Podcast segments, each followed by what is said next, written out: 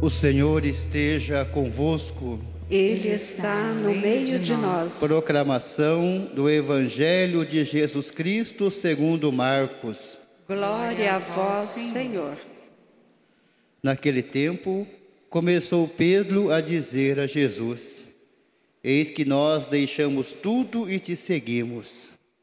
Respondeu Jesus: Em verdade vos digo, quem tiver deixado casa, irmãos, irmãs, mãe, pai, filhos, campos, por causa de mim e do Evangelho, receberá cem vezes mais agora, durante esta vida. Casa, irmãos, irmãs, mãe, filhos e campos, com perseguições. E no mundo futuro, a vida eterna. Muitos que agora são os primeiros serão os últimos, e muitos que agora são os últimos serão os primeiros. Palavra da salvação. Glória a vós, Senhor.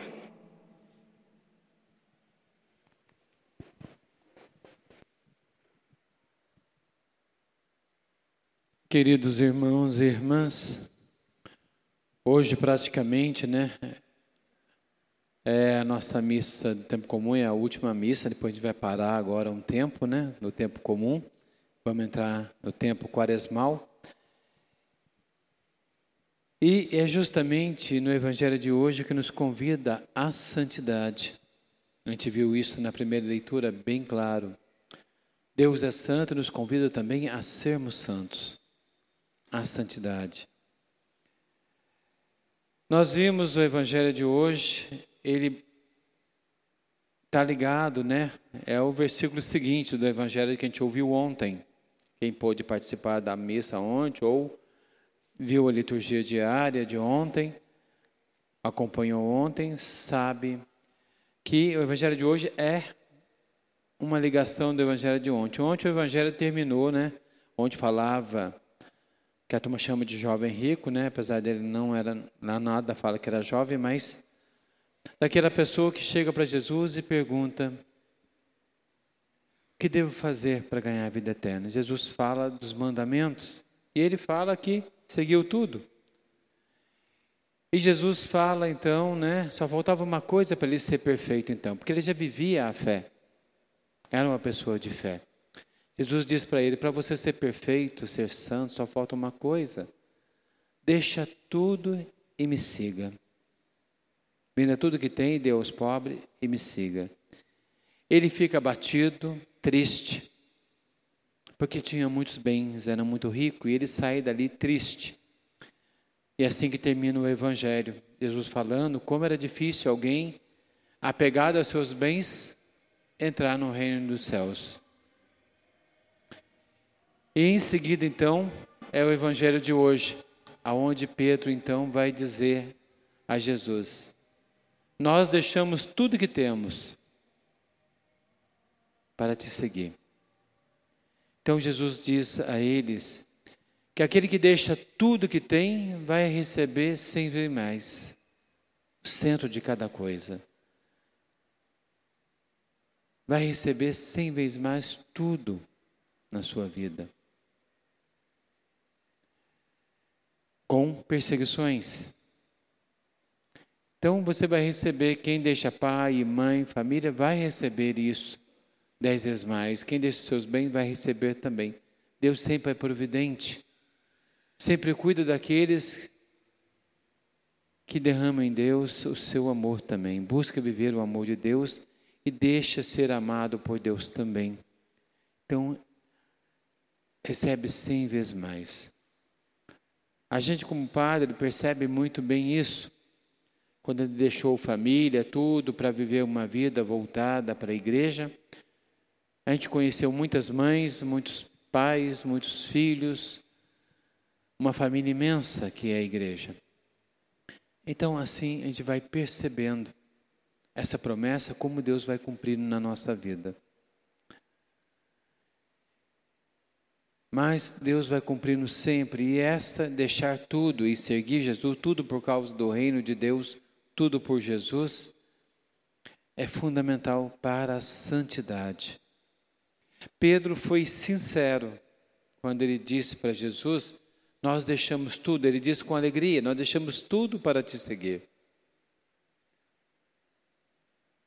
Pedro foi sincero na sua fé, mas faltava para Pedro ainda um aprofundamento maior. Pedro, nesse momento do Evangelho, ele não era santo ainda, ele estava buscando a santidade que ele iria alcançar. Pedro estava buscando essa santidade, porque logo depois, mesmo Pedro dizendo que deixou tudo por Jesus, e a gente viu no Evangelho quando Jesus chama, né? Ele deixou a sua rede e seguiu a Jesus imediatamente. Deixar a rede, rede era a vida de Pedro, que ele era pescador, então a rede era tudo para ele. Deixar a rede era deixar tudo que ele tinha para seguir Jesus. Então Pedro estava sendo sincero. Faltava para Pedro ainda essa profundidade nessa fé.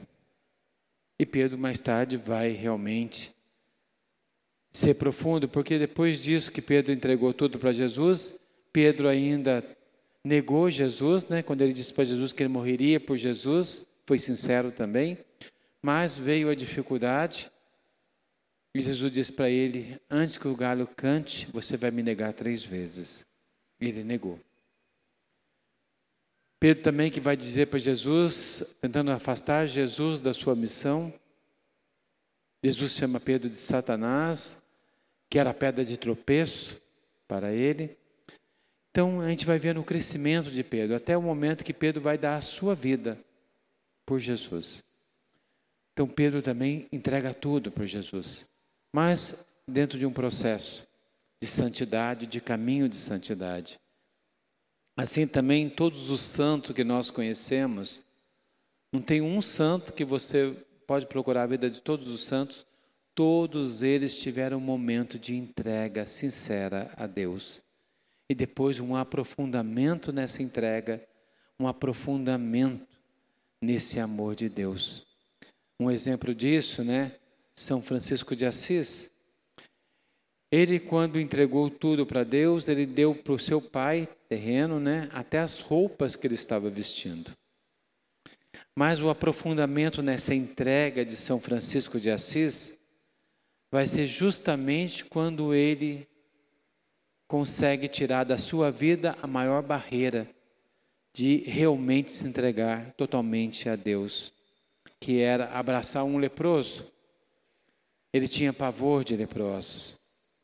Só quando Francisco consegue abraçar um leproso, ele se liberta totalmente e se entrega totalmente para Deus. Assim, todos os santos têm esse momento de entrega totalmente a Deus. Uma outra entrega que eu lembro bastante, que é bonita também, de todas, todas são bonitas, né? Mas uma é muito marcante também, por causa de ser ainda uma criança, Santa Teresinha do Menino Jesus. Em Lisieux, no jardim da casa de Santa Teresinha, né? Tem lá no jardim, tem um banco de jardim e tem uma estátua dela e o pai dela conversando. Ela ainda com 14 anos, muito jovem.